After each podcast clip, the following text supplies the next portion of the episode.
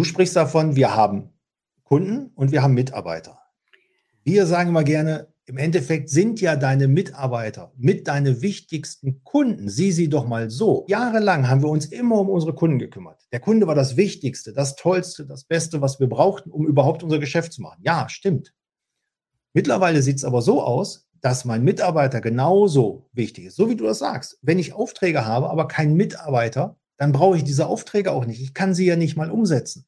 Also ist unsere Idee hinzugehen und zu sagen, lieber Unternehmer, lieber Unternehmerin, überleg doch mal, wie wichtig deine Mitarbeiter für dich eigentlich sind. Und setz sie doch mal auf den Sockel neben der Wichtigkeit deines Kunden, weil es funktioniert nur noch zusammen.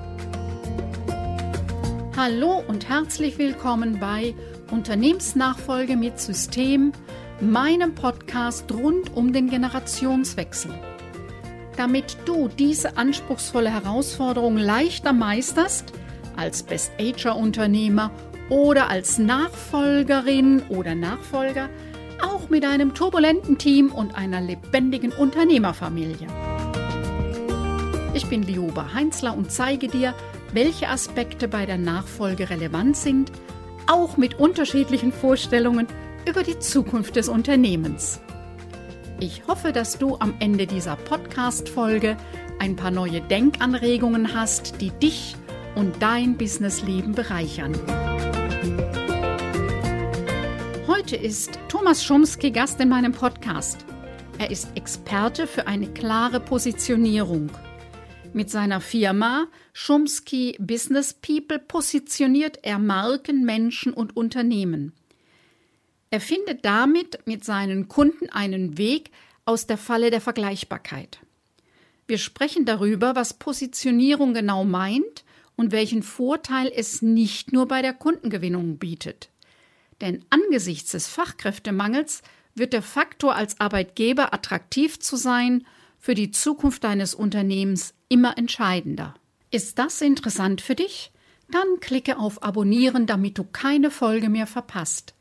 Denn dieser Podcast dreht sich um die Themen Unternehmerperson und Unternehmensführung sowie die Dynamik im Team und der Unternehmerfamilie im Zusammenhang der Nachfolge und des Generationswechsels.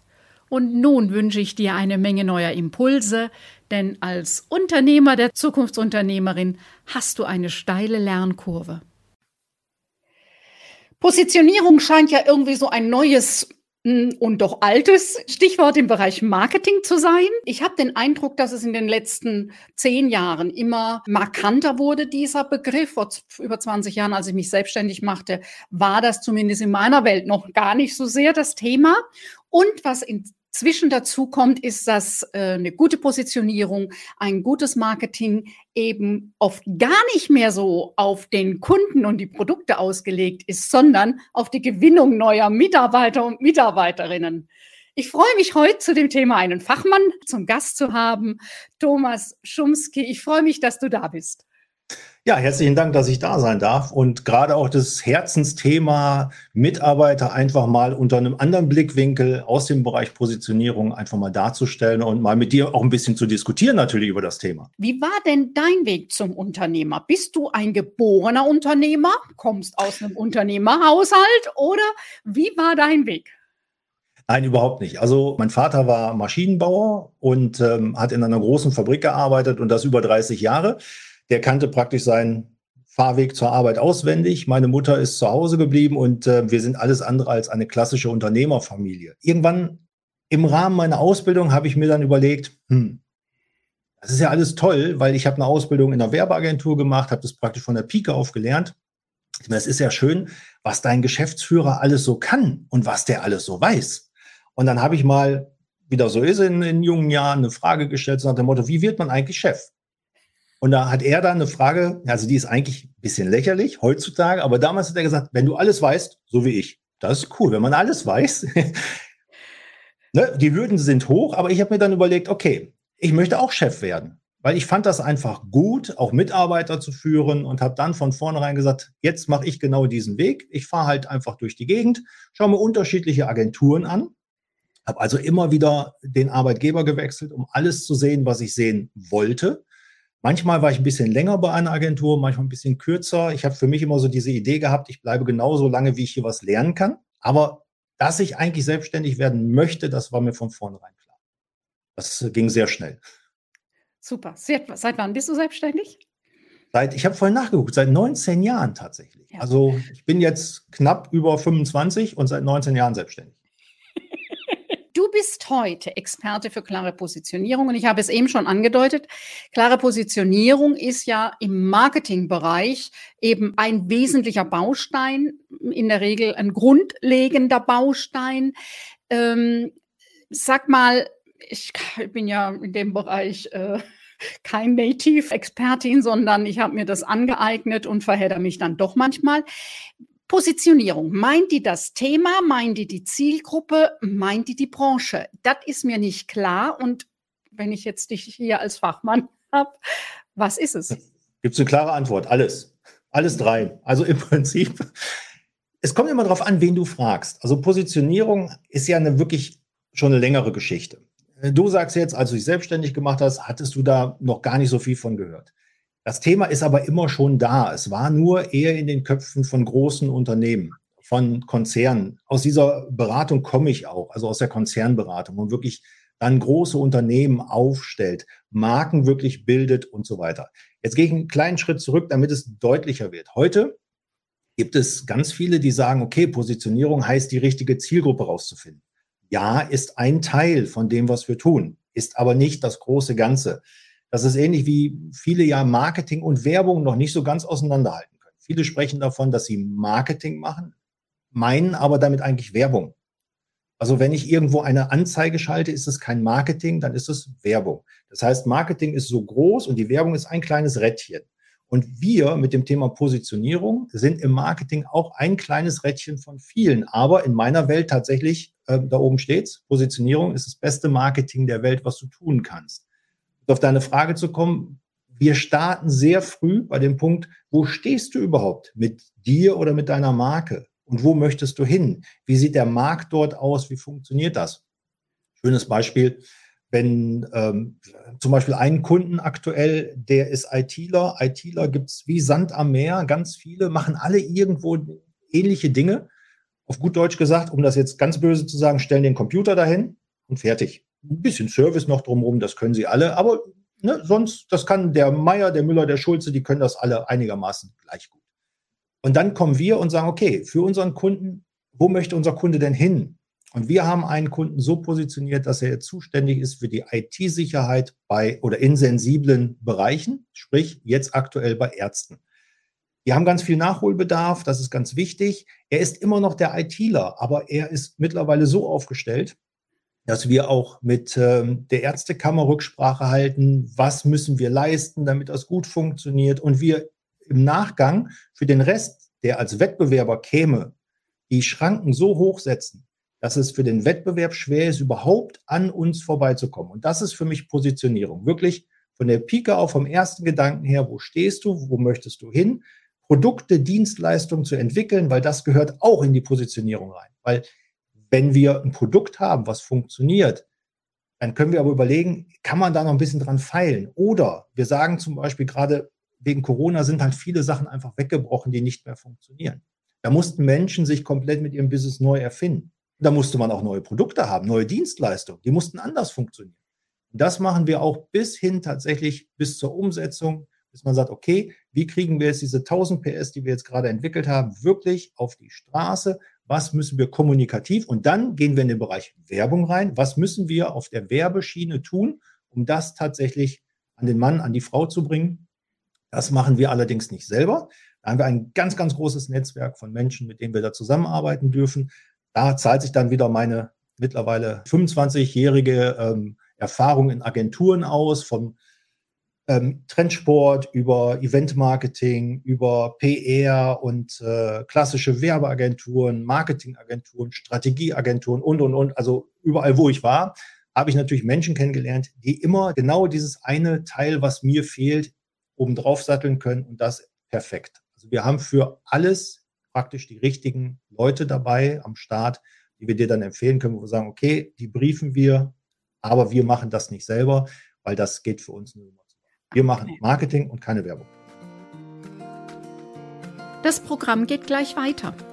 Möchtest du zwischen den Podcast-Folgen kostenlos die interessantesten Beiträge, Tools und Inspirationen erhalten, mit denen du dein Unternehmen und deine eigene berufliche Entwicklung besser steuern kannst? Jeden zweiten Donnerstag erhältst du geballte Impulse für dein Business per E-Mail. Lass dich immer wieder positiv überraschen. Und wenn dir meine elektronische Post nicht mehr gefällt, kannst du dich mit einem Klick wieder abmelden. Schließe dich den fast 1000 Abonnenten und Abonnentinnen an und abonniere unseren Impulsletter unter www.liobaheinzler.de-newsletter und wir sprechen uns in deinem Postfach.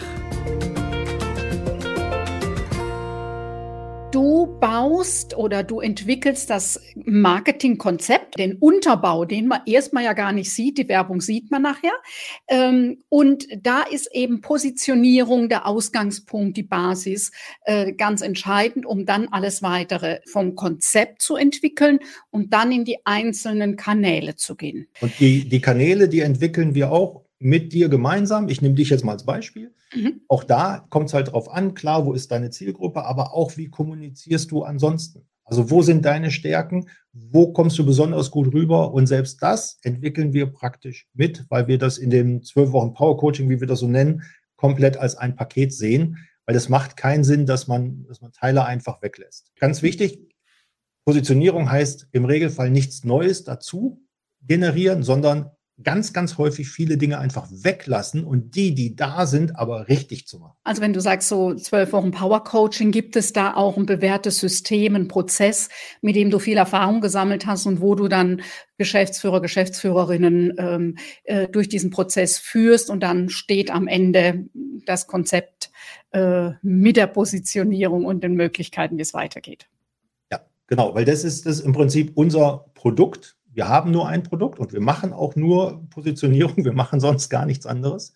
Und ähm, das, die Idee kam mir aus der Arbeit mit großen Unternehmen. Also ich habe für viele Markenartikler gearbeitet da haben wir Positionierung gemacht innerhalb, wir haben immer so ein Jahr gebraucht, etwas über ein Jahr, weil es war halt viel zu besprechen und es waren ja nun mal auch alles Angestellte, nichts gegen Angestellte, aber die Prozesse dauern länger.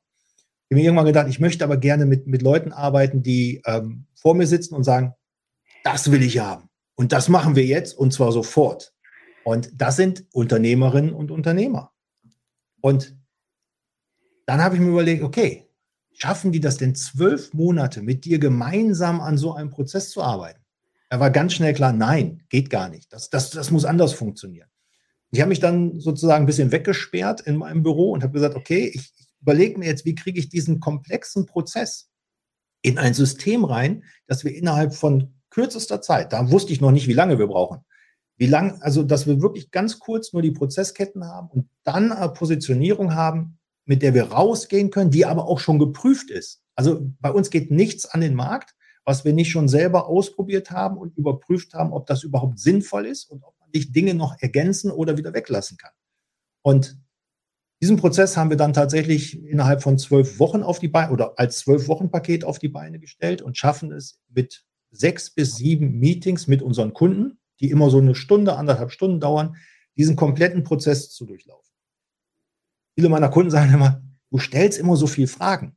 Das sind die Meetings. In den Meetings werden immer ganz viele Fragen gestellt, um rauszufinden, wo stehen wir, wo wollen wir hin. Und wir verarbeiten ganz genau diese Informationen, um dann immer wieder Feedback zu geben, zu sagen, okay, wir haben jetzt äh, die erste Idee, Positionierung könnte für dich das und das sein ist das für dich, fühlt sich das gut an? Weil das ist für uns wichtig, wie du oben liest, Business und People.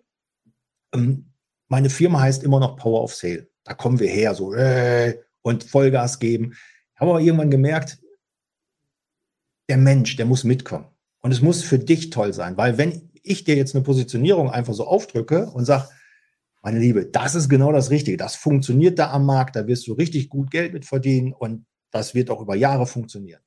Und es fühlt sich für dich nicht gut an dann entweder machst du es sowieso gar nicht oder du fängst an, aber irgendwann gehst du in deinen alten Trott zurück, weil der besser für dich geeignet ist.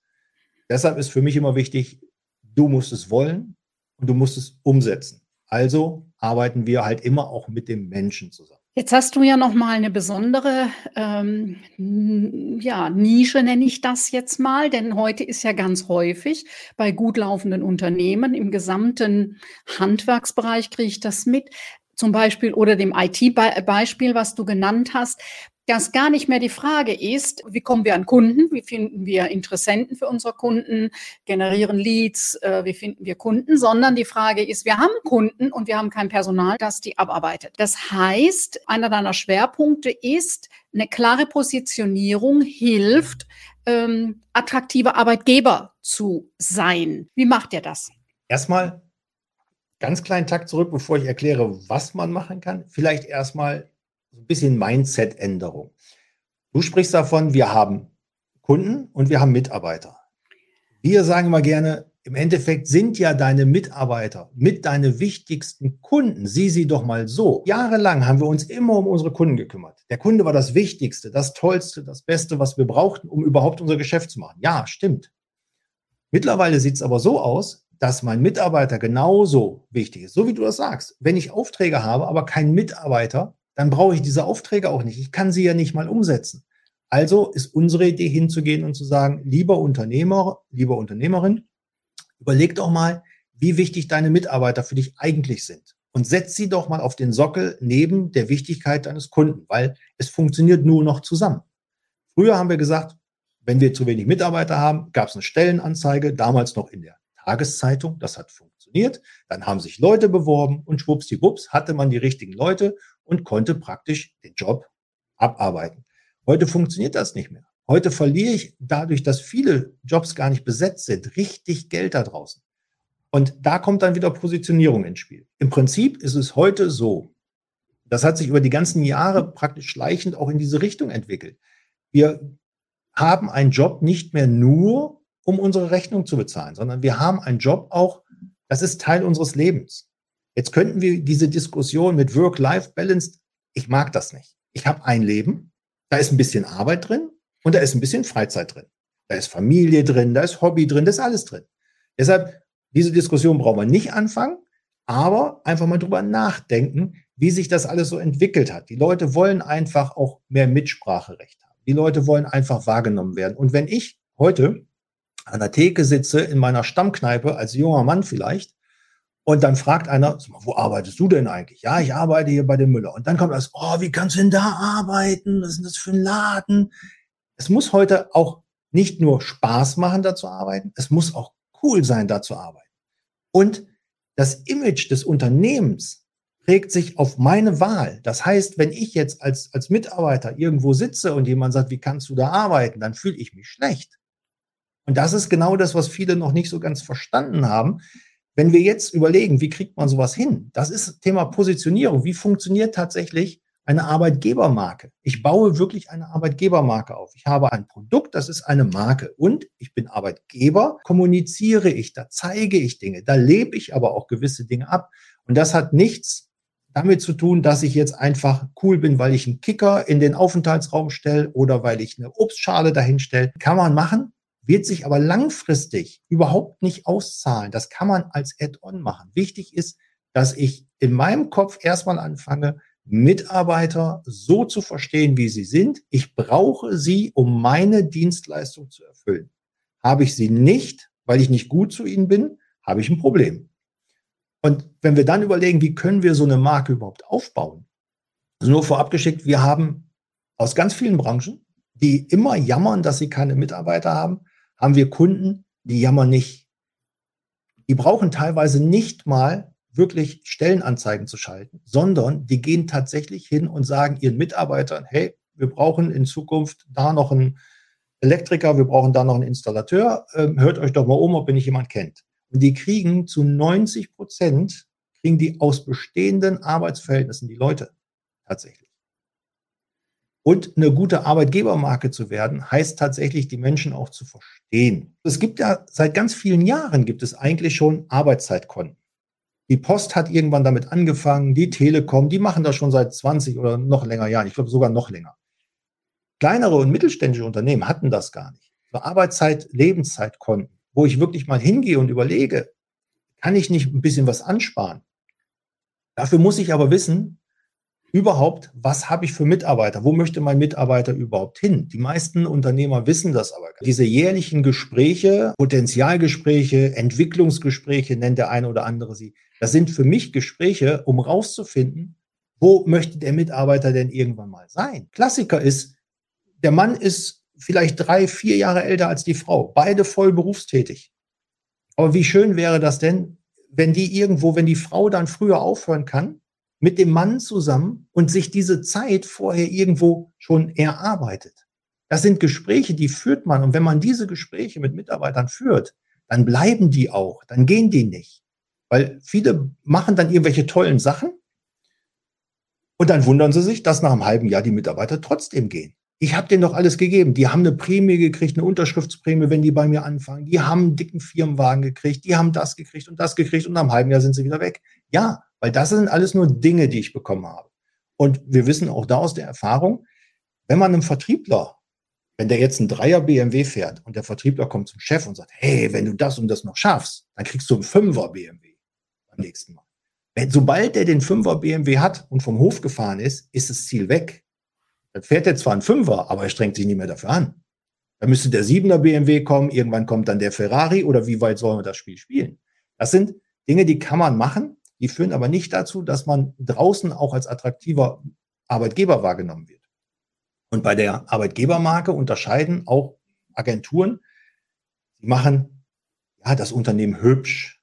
Nach außen sieht es toll aus. Und jeder sagt, wow, das ist cool und so. Und was sieht man? Das Logo. Und dann spricht da einer ganz toll, das ist der Chef, der hat dann schöne Kleidung an und erzählt ganz toll die, die Vision, die Mission, die sie haben und wo er herkommt.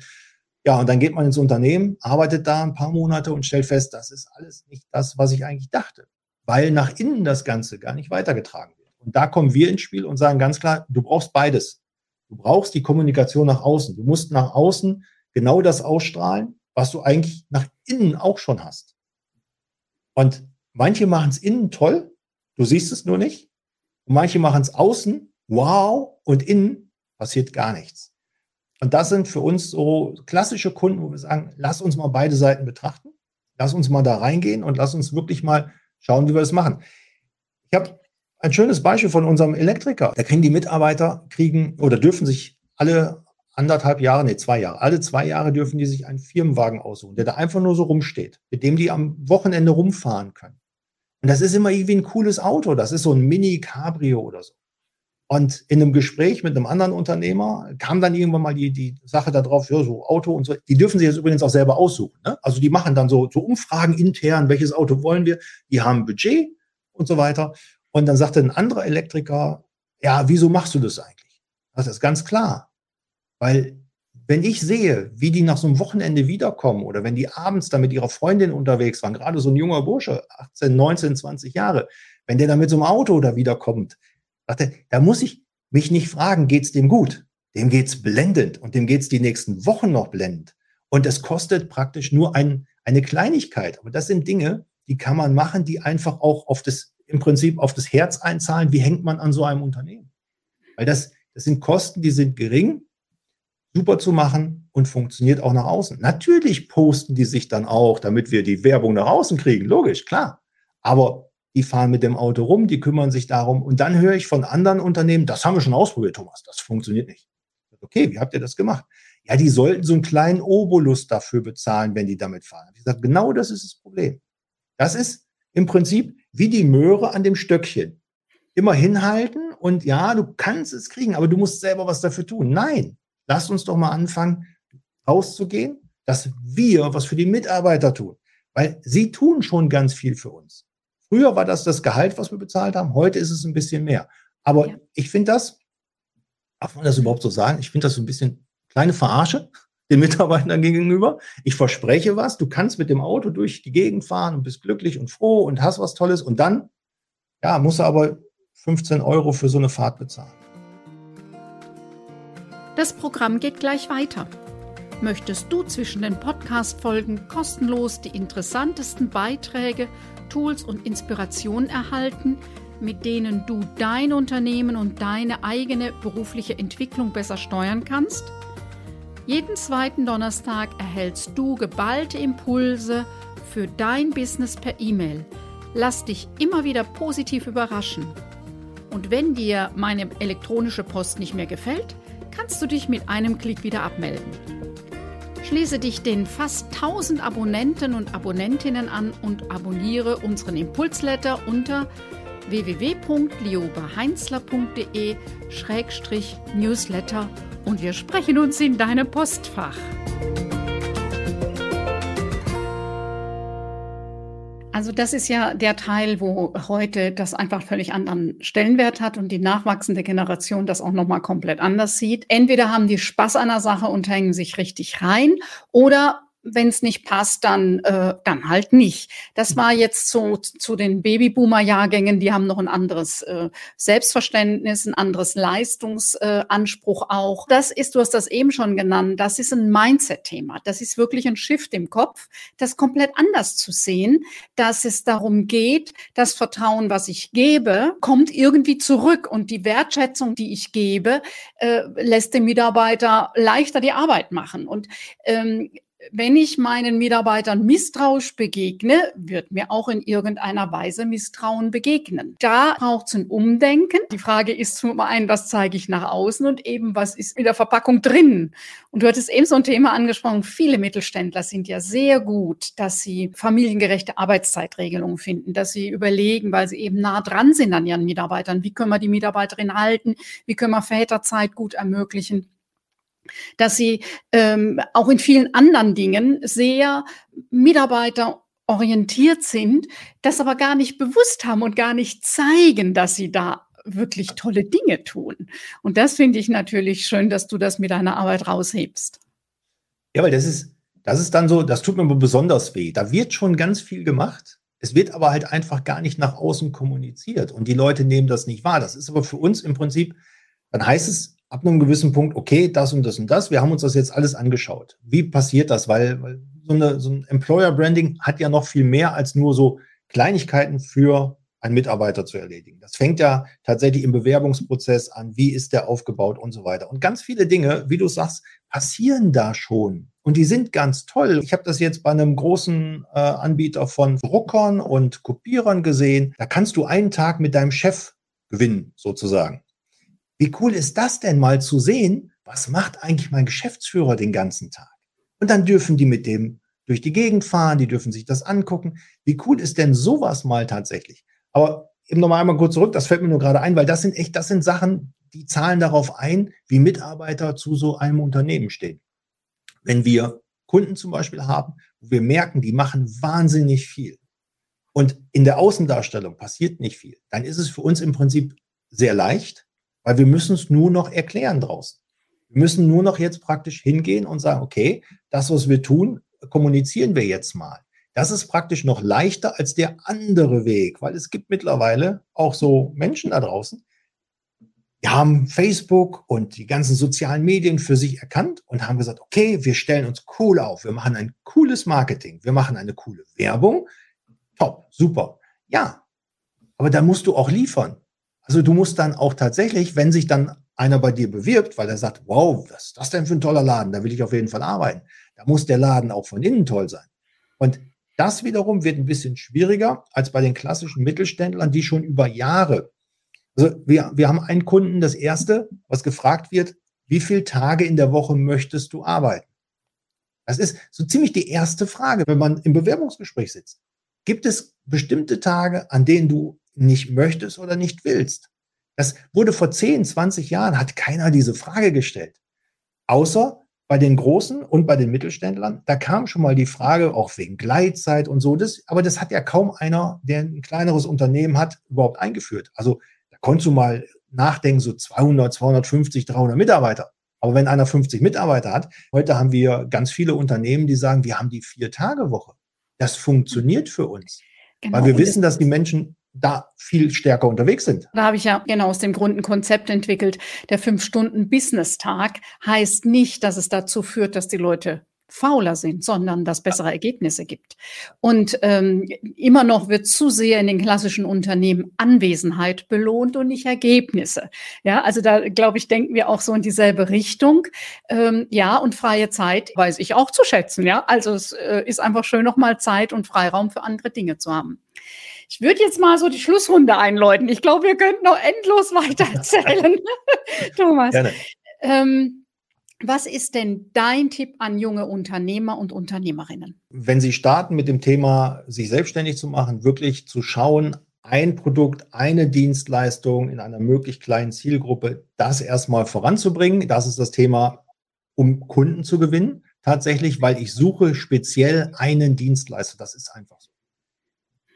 Und das Zweite ist, wenn ich wachsen möchte, sofort von vornherein darüber nachzudenken, wie soll mein Unternehmen aussehen, von außen betrachtet. Wenn einer praktisch vor meinem Gebäude steht, in Anführungsstrichen, was soll er sehen von mir? Und das auch wirklich nach innen mit Leben zu füllen. Und das von vornherein, weil umso früher ich anfange, ehrlich zu sein zwischen innen und außen, umso einfacher ist es im Prinzip, das Ganze auch aufzustellen. Und so einfacher ist es auch ein Employer Branding Konzept, was ja noch viel, viel mehr ist, das tatsächlich auch ins Unternehmen zu bringen, so dass ich wirklich die Bewerbung bekomme, die ich brauche, um meine Dienstleistung auch umsetzen zu können. Aber im ersten Step erstmal, damit ich die Kunden bekomme, wirklich auch eine Positionierung aufzusetzen, weil da haben wir es wieder, Positionierung, das beste Marketing der Welt. Du hast gesagt, du bist knapp 20 Jahre selbstständig und dein äh, alter Chef sagt ja, wenn du alles weißt, wirst, äh, kannst du Chef werden. Es hört ja nicht auf, wenn man Chef oder Chefin ist, mit dem Dazulernen. Wie, wo holst du dir denn neue Inspiration her? Was ist denn das, was dich auch vielleicht geprägt hat an äh, welches Buch, welcher Podcast? Ja, wie kriegst du neue Inspirationen für dein Business? Also ein bisschen Schleichwerbung. Ich bin immer noch, also nicht mehr ganz so viel im Auto unterwegs, aber immer noch viel im Auto Auto unterwegs. Audible, Hörbücher. Grandios, grandios. Er ist perfekt. Ich habe gar keinen bestimmten Autor. Ich bin wie so ein Schwamm, weil dadurch, dass wir für ganz viele unterschiedliche Branchen arbeiten, hm, es gibt ja diese Unterscheidung zwischen Scanner und Taucher. Also Scanner, der im Prinzip ein ganz breites Wissen sich aneignet, gar nicht so tief reingeht. Und genau das bin ich. Ich, ich interessiere mich für wahnsinnig viel. Das war immer schon so. Also bei uns haben auch Handwerker schwer zu Hause, weil entweder mache ich selber oder ich kann es besser. Ganz böse gemeint jetzt. Also ich, ich, ich bin da kein guter Kunde für solche Menschen. Ich ähm, bastel an Autos. Wenn jemand wirklich überlegt, sich zum Thema Positionierung weiterzubilden, dann ist das Allerwichtigste, in alle Branchen irgendwie reinzugucken und mit Menschen zu reden. Was im Prinzip mich mein, mein ganzes Berufsleben begleitet hat, sind ganz viele Menschen, mit denen ich eine Beziehung aufgebaut habe, um mit denen Ideen zu teilen, einfach Dinge anzusprechen, so wie wir uns auch kennengelernt haben. Im Prinzip einfach, lass uns doch mal überlegen, was machst du, was mache ich und was kann man zusammen machen. Wenn man Köpfe zusammenklatscht, gerade bei Unternehmerinnen und Unternehmer, kommt man auf Ideen, auf die wäre man sonst nie gekommen. So bin ich eigentlich dazu gekommen, das Thema immer weiter für mich aufzubauen. Ich liebe Christiani zum Beispiel. Ähm, früher noch stärker, also Alexander Christiani früher noch stärker. Das war das erste Buch, was ich gelesen habe übrigens, zu dem ganzen Thema Persönlichkeitsentwicklung. Dann haben wir ganz viel über, über Vertrieb gelernt, gelesen. Aber ganz ehrlich, unterm Strich, das Gespräch mit anderen Menschen ist das Allerwichtigste, was du machen kannst, um dich selber voranzubringen. Und das ist so großartig, weil du kannst alle damit beglücken. Ich danke dir ganz herzlich für dieses wunderbare Schlusswort. Danke für deine Zeit, danke für deine oh, großartige Expertise und äh, ja, dir alles Gute, Thomas. Ja, danke, dass ich da sein durfte. Soweit die heutige Podcast-Folge. Alle weiteren Infos findest du in den Show Notes. Wenn dich der Generationswechsel im Unternehmen im Moment umtreibt, dann lege ich dir mein kostenfreies Booklet, der Fragenkatalog zur Unternehmensnachfolge ans Herz. Du findest darin, welche Fragen du dir frühzeitig stellen solltest, wenn du ein Unternehmen erfolgreich abgeben oder übernehmen willst. Sind wir schon auf Social Media vernetzt? In den Show Notes findest du alle Links direkt zu meinen Accounts. Ich freue mich, wenn du auch bei der nächsten Folge meines Podcasts Unternehmensnachfolge mit System wieder mit dabei bist. Damit es gut weitergeht für dich und dein Unternehmen. Tschüss, bis bald.